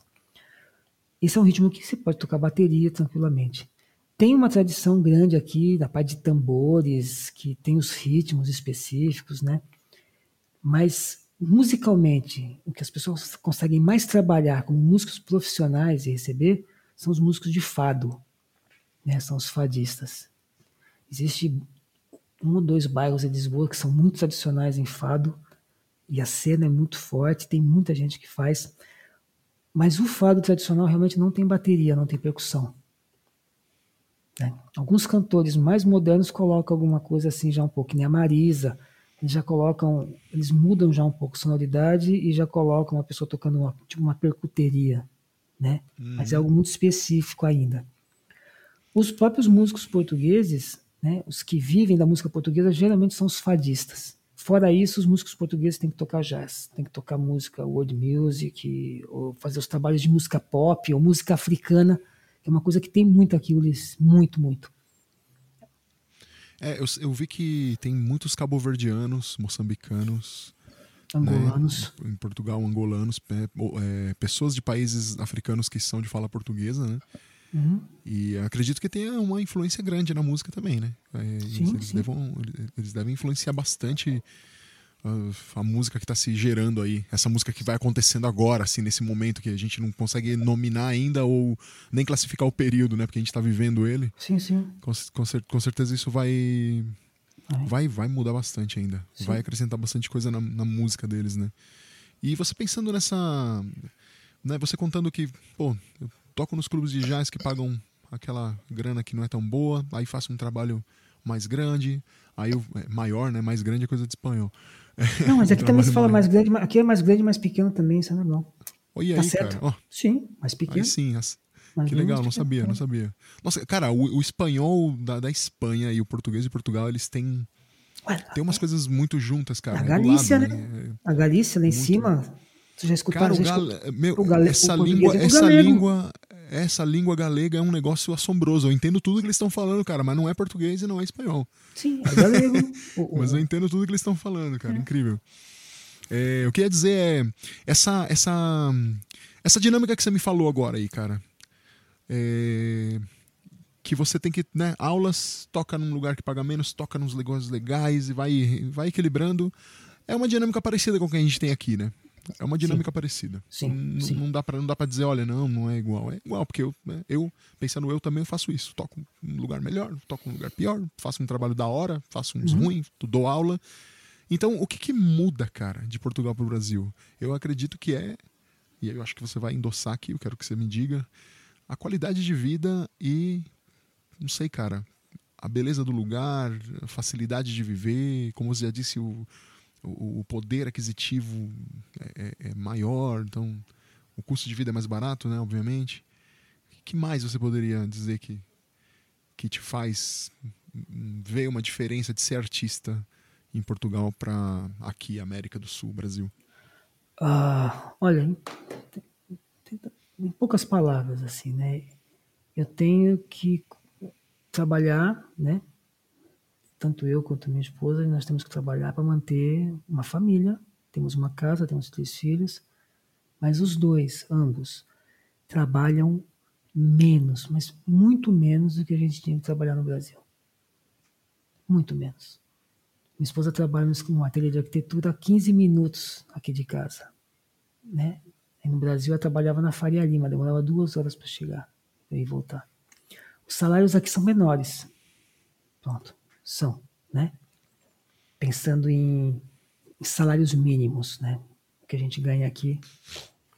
Só que o que se, se gastava no Brasil para poder manter uma casa, uma família, é algo assombroso. Então aqui é muito menos. Então sim, sobra mais tempo aqui para você fazer outras outras coisas. E essas outras coisas que, que sobra tempo, a gente percebeu aqui, cada vez mais a gente está percebendo, que é algo que o, o europeu valoriza muito. Bicho, dá seis da tarde aqui do lado da minha casa tem uma praceta, assim, uma pracinha com uma quadra. Está sempre cheio de pai jogando bola com os filhos, nego brincando aqui. Entendeu? Seis da tarde, mano, seis e vinte. Sete. Nego não tem que sair do trabalho e ir pro happy hour porque vai ficar três horas no trânsito, chega em casa dez da noite, já não, nego vai sair para brincar com a molecada aqui. Tem dinheiro? O cara não vai comprar o telemóvel, o celular iPhone 12, entendeu? Financiado em 36 meses. Nada. O cara tem telemóvel velho, o cara vai pegar o dinheiro vai passear, vai fazer uma viagem para Espanha de carro. Vai comprar, vai alugar um motorhome e vai ficar aí um mês zanzando com a família na Europa. Entende? A diferença é essa, cara. É o, é o que, que você dá valor. Você trabalha para quê? Para desfrutar da sua vida. Só que para desfrutar da vida você tem que ter tempo.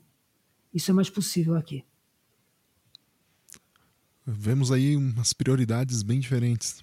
Outras prioridades, cara. Isso é bom. Acho que é o que todo mundo quer, hein, cara. É o que todo mundo quer. Trabalhar menos, poder viver mais, apreciar o tempo com a família, com os amigos, viajar. Já, né, descobrir é? com- comidas diferentes, lugares diferentes. E é isso. É isso, é desfrutar da vida. Não, há- não há não há, não há como se comparar. Né? O ritmo aí em São Paulo é, é insano. Nossa Senhora. É, cara. Realmente, realmente não tem, não tem comparação. Não tem comparação. Muito bom. Muito bom ouvir isso. Muito bom saber que você tá bem, cara, aí. Que você tá curtindo. Que seus moleques estão curtindo. Que sua esposa trabalha num lugar perto. Que vocês, enfim, tá Na cara, área vivendo dela, uma né? vida na área dela. Sim, e você sim. também tá na tua área, pô. Você foi Sim. pra lá, você é músico, você é batera, a gente é o que a gente queria ser, é o que você tá sendo. Que da Uhum. hora. É. Mano, realmente fico muito feliz mesmo, ali de ouvir a história. Fico muito Obrigado. feliz de. de. de saber, cara, que, que, que o seu plano. O seu plano foi uma aventura. é, foi uma aventura que, que a gente. É Bom você falar que você simplesmente tem que ir, porque foi uma aventura que você foi, apostou e fez, cara. Isso. E acho que isso que você vai com firmeza e você vai pensando, vou fazer isso, você tem mais chance de conseguir mesmo, né? Se concentrando. Muito bom. Muito bom, cara. Eu queria. é, Eu queria encerrar aqui essa parte do. né, Portugal e, e como você chegou. Acho, acho- acho que você. Meu, tudo que você falou foi de grande, grande, grande. é, Espero que sim. grande informação mesmo. Você, você falou seu caminho e, e dá pra entender que tem muitos outros caminhos. Dá pra fazer de outras formas. Espero que tenha elucidado quem tá ouvindo a gente aqui. E como de costume, eu quero fazer uma transição aqui para a parte final da, da nossa conversa, da nossa entrevista, da nossa. Como, é, como é que se fala Bate-papo. conversa corriqueira em português de Portugal? Assim, da nossa. Acho que não, isso mesmo pode usar mesmo, conversa. Em, em- em- em es- em espanhol a gente fala a nossa charla. né? Não, é, que não é uma palavra específica para isso. E eu queria saber, eu queria saber, cara, na verdade você já meio que explicou, mas eu sempre pergunto pra todo mundo pra poder sintetizar um pouco isso que eu quero saber agora. Nesse momento final, todo mundo já tá acostumado a querer ouvir isso dos, dos, dos entrevistados aqui, dos convidados, dos meus amigos que vêm aqui. E você desde criancinha, né, cara? Tava lá então envolvido com música. Então, por que que você, você já já explicou, mas sintetiza pra mim. Por que que você faz o que você faz então? Por que que você é o Alexandre Damasceno, que é baterista, que é professor de música, que é performer, enfim, por que que você é quem você é e por que você faz o que você faz? Ah, já me perguntei isso já algumas vezes, meu, mas eu. Enfim. Ah, eu preciso ter é, uma razão, né? Um motivo para poder fazer algo. né? Eu tenho que ter uma, uma razão. E essa razão, para mim, é, principal é poder compartilhar o que eu faço né, com as pessoas que estão próximas a mim. A música, na verdade, acho que ela é só um meio para que isso aconteça. Porque o que eu gosto de compartilhar mesmo são esses pensamentos, os que eu aprendi, os que eu vivi, os que eu ouvi dos meus professores ou das pessoas que eu considero, que eu admiro, e poder compartilhar isso. A música, eu sinto que é um meio. A relação, quando alguém senta para estudar comigo, a relação que se cria, essa relação de confiança é fundamental para poder ter acesso, né? E, e tendo acesso, é, as coisas ficam muito mais fáceis a comunicação. Então, esse para mim é um aspecto muito importante da música. Eu estou falando isso dessa forma porque eu já me perguntei várias vezes o que eu prefiro na música, o que eu faço, né? Se eu faço o que eu faço com a música, se o que eu mais prefiro é lecionar ou é tocar.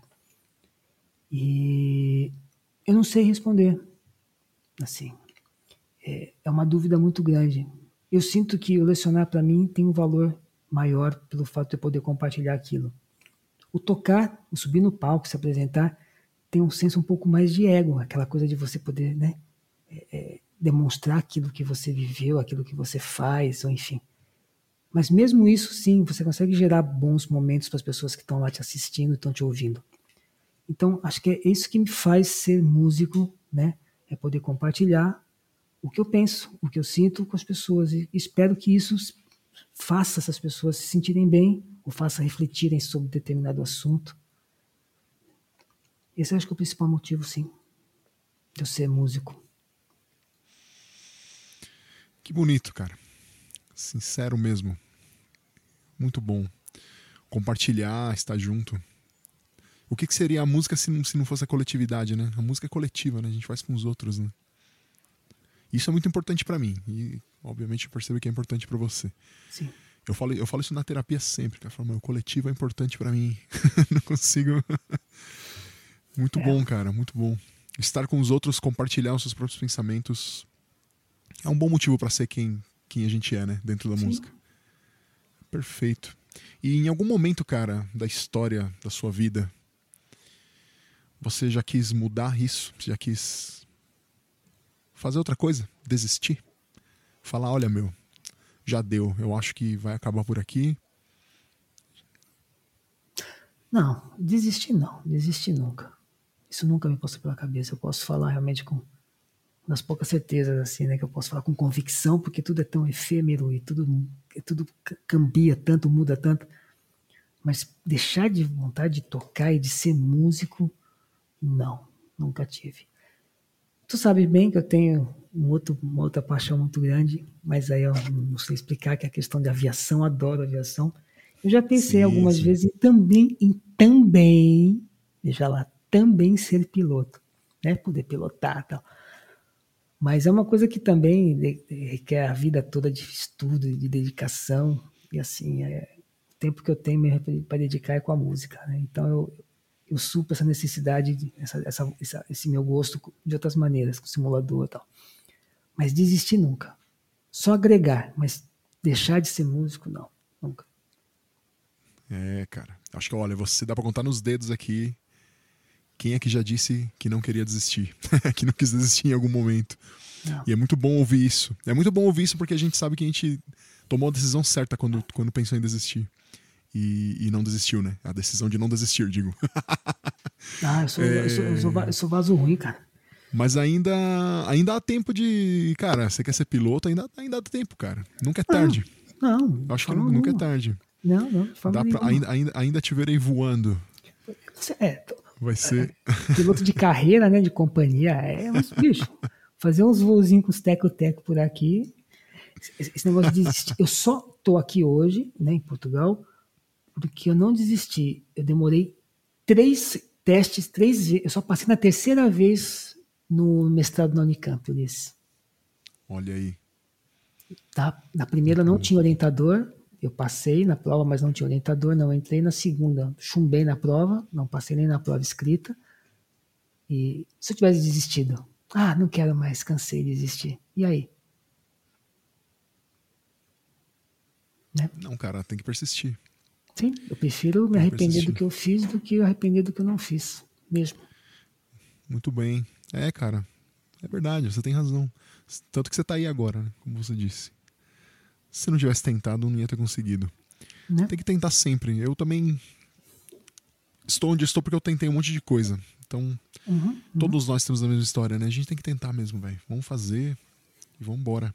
Né? E a gente é baterista, cara. Mas é, mas é diferente. É, mano. nós, nós temos uns, uns, uns chip diferente. Tem. nós, nós, nós temos algum problema, mano. É, cara. Que olha. Oi, mano. Ô, ô Ale, é, aproveita ah. esse momento aqui para indicar um som, cara. Aproveita esse momento aqui, indica algo que você acha que as pessoas que estão ouvindo nós aqui, elas não podem deixar de ouvir. Tem que correr lá no YouTube ou no Spotify ou na loja de disco, onde seja. Não sei se tem loja de disco ainda, mas. e o que, que, que você indica para as pessoas ouvirem? O que, que seria legal aí? Pode ser, pode ser seu trampo, pode ser o trampo dos outros, pode ser o seu. Pode, o que você quiser. Não, não, tem, não tem regra.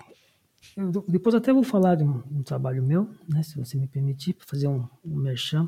Tá Mas assim, baseado no que nós conversamos, essa questão de, de compartilhar, de experimentar, de arriscar, e de ouvir, de, né?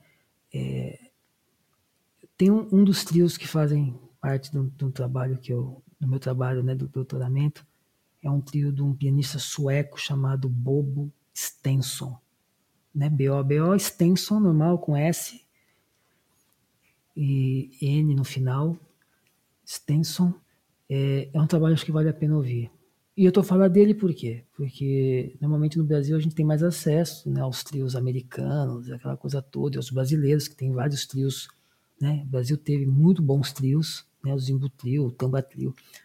Mas eu estou falando desse especificamente porque é, com certeza é um trio que é mais distante né, da realidade aí. Eu, pelo menos, quando estava aí, nunca tinha ouvido falar desse pianista. É um cara que tem anos de carreira, tem esse trio há muito tempo, e é um trabalho realmente que vale muito a pena ouvir. O trabalho desse pianista sueco chamado Bobo Stenson.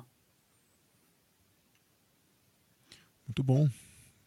Já até anotei aqui, porque isso aqui vai. É, tem. Ele tem trabalho no Spotify? Tá, tá no Spotify? Ou... Acho que tá. Eu vejo muita coisa dele. Porque... Como, né, eu vejo muita coisa dele no YouTube ao vivo, porque como eu tenho que fazer as transcrições hum. também, então eu gosto de ver. Mas com certeza, hum. ele tem muitos anos já, um senhor, né? E o baterista que ele hum. toca é um uhum. cara mais novo. É, é bem interessante o trabalho que eles fazem, sim. Vale a pena. Bom, bom, bom. Tá. Já vou colocar aqui, porque Coloca. se tiver no Spotify trabalho dele, eu já ponho na, na playlist ah, aqui não, do podcast. Acho que tem, então, deve ter sim. Tem, ele é pianista. A... Ele é muito, muito reconhecido, é muito conhecido aqui. Tem um trabalho muito profícuo. Fantástico. Então é isso aí, meus amigos. Escutem Bobo Stenson, pianista sueco. Yep. Tá lá, tá lá na playlist pra vocês ouvirem, tá? E chegamos no momento onde o capitalismo fala alto, onde o dinheiro canta, onde as moedas tirintilam. Tirintilam, tava tentando lembrar é. dessa expressão, muito bom. Chegou o momento da lojinha, onde a gente abre a lojinha aqui pro Alê, onde ele vai dar as, os contatos dele, vai falar os trabalhos que ele está fazendo e, e, e tudo mais aí todos os, tudo, tudo que ele pode fazer por a troco de módicas quantias de, de dinheiro corrente é, é, dentro da União o, Europeia. O, o, o, Lojinha não fecha. Falou que vai abrir lojinha. Lojinha não fecha. Pô. Lojinha não fecha. Uh, bom, obrigado, Ulisses. Eu tenho, enfim, eu sou uma pessoa que faço muito trabalho, assim, eu sou, fiz, a maior parte da minha vida eu trabalhei e fiz o trabalho dos outros, que eu gosto muito de fazer, né? Eu sou abertamente um sideman e gosto desse, dessa posição, né? Tanto quando tem cantores, ou mesmo quando é trabalho, trio, não sei de quem, trio, gosto de fazer esse trabalho, mas tenho agora, né?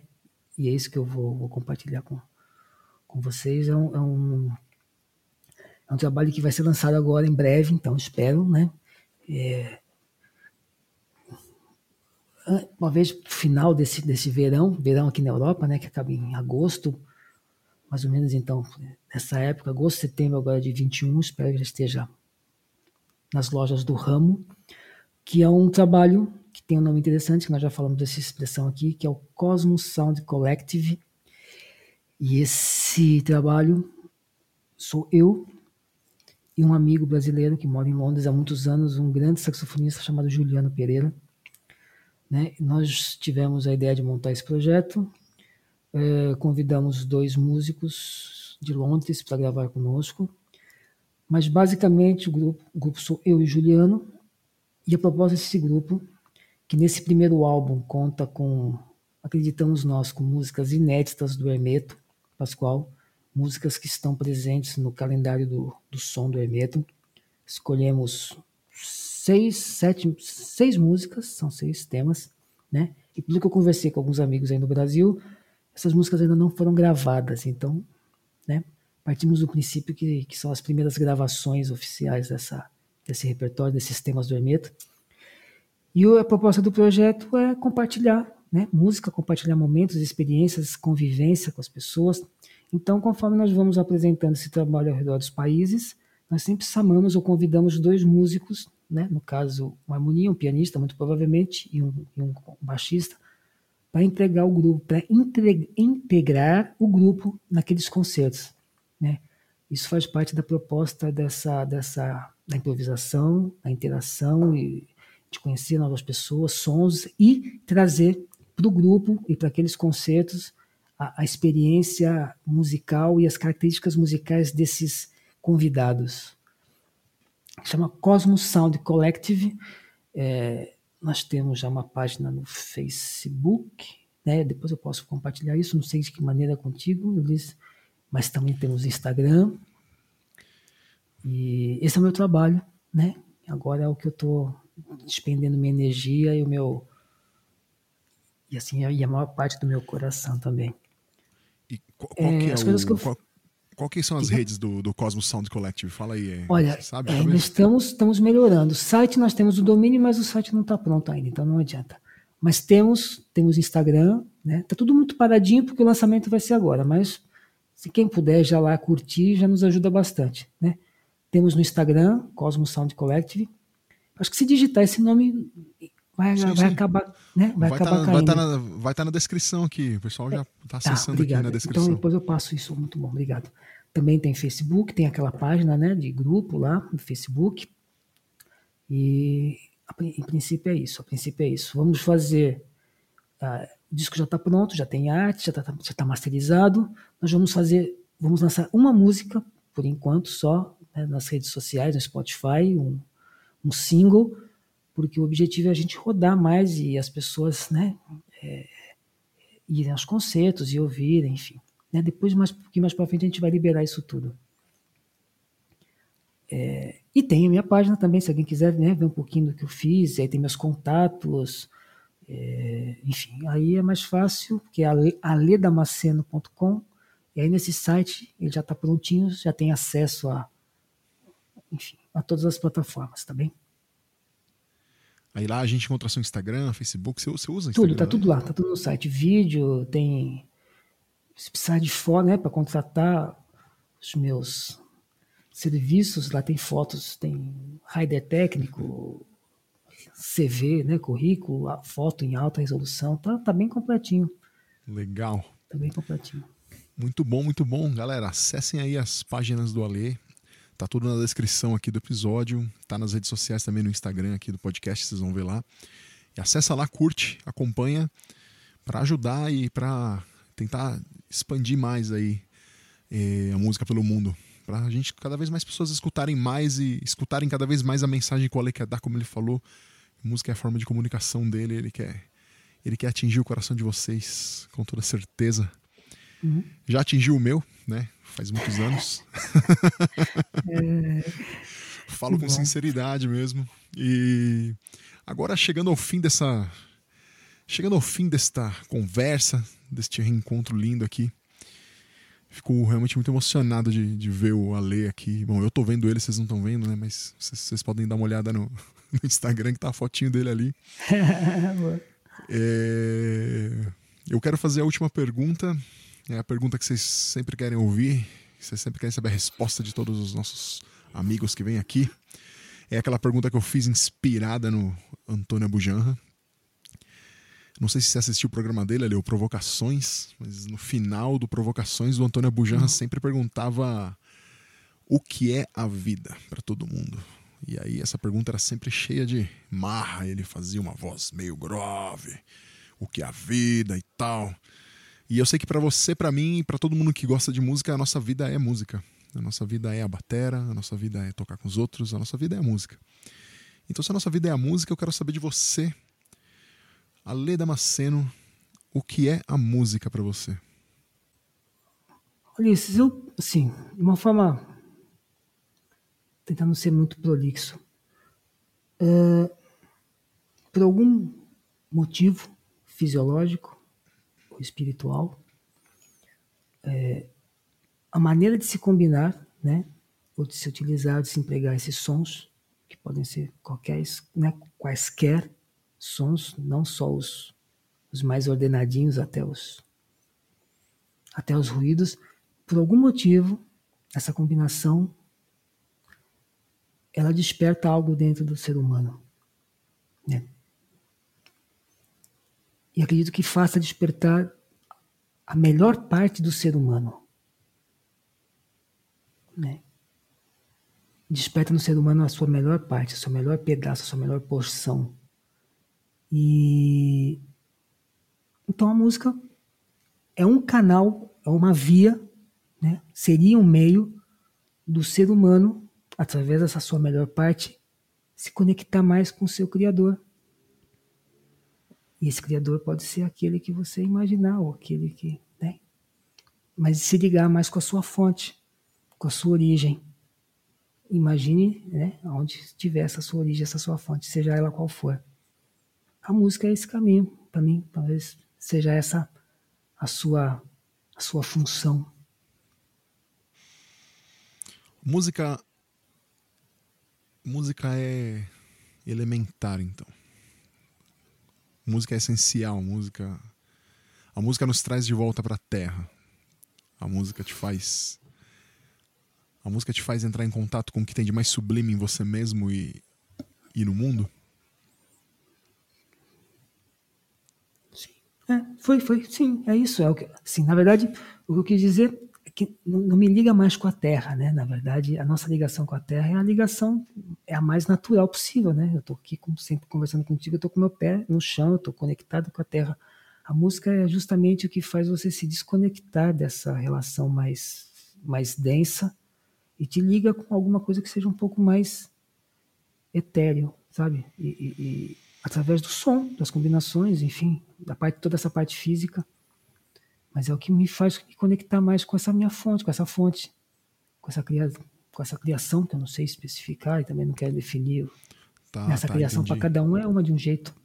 Tá, tá, entendi. Eu, eu, confundi o sinal da coisa, então. É uma, é um, é. É um indire... você vai em direção ao inexplicável. Ao vai em direção ao divino. Você né? vai em direção ao. Entendi. Entendi. Ótimo. Muito bom por vezes a gente vai sempre sempre vai encontrar nas escrituras da, da história da música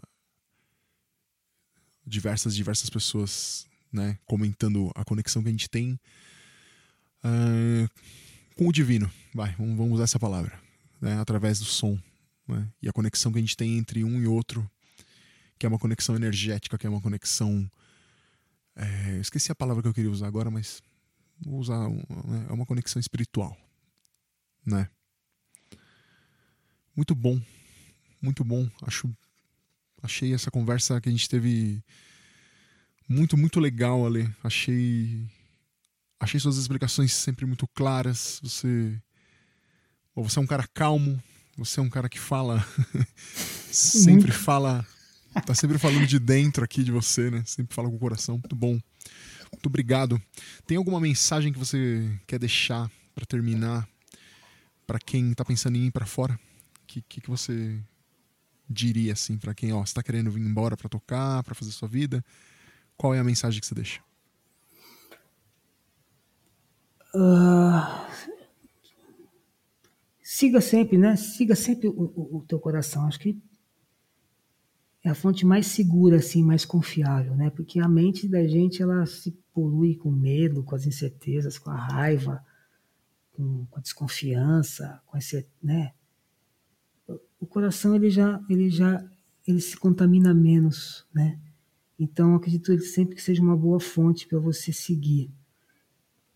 Mas lembre-se, né, que, que é importante quando você vai fazer um, um trajeto desse, cruzar o oceano, que você esteja sempre bem preparado na área, na sua área de conhecimento, porque isso vai ser exigido de você, não só né, a sua paixão pela música, a sua paixão pela vida, que as pessoas esperam que você tenha, mas no caso da gente, as pessoas esperam que você toque direito, toque bem, seja um bom profissional.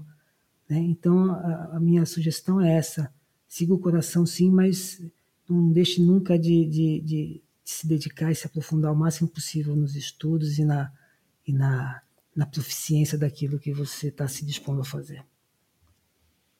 Muito bem. Obrigado, Ale. Muito obrigado por ter. Obrigado por ter é, ficado esse tempo aqui comigo. Obrigado, obrigado por você ter é, aceitado gravar. Fiquei muito feliz. Fazia muito tempo que a gente não conversava. Sim, e é isso. Um obrigado, obrigado, obrigado. Eu que agradeço muito, Ulisses. Obrigado pelo convite. Para mim foi um prazer imenso. Não tenha dúvida, de verdade mesmo.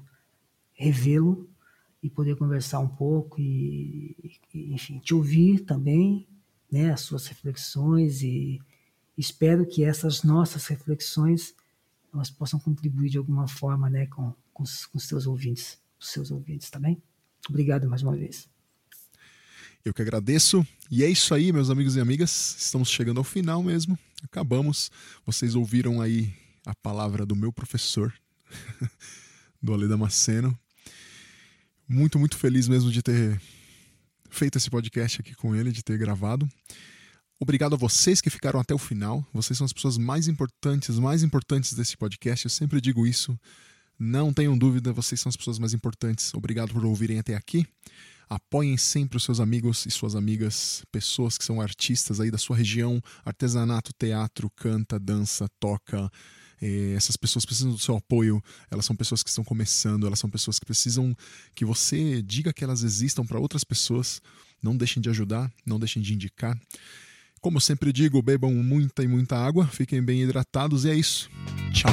Este programa foi gravado no estúdio Labituca. Produção, edição e direção Pedro Zaluba e Mauro Malatesta. Pauta Ulisses Cárdenas. Façam música, não façam guerra.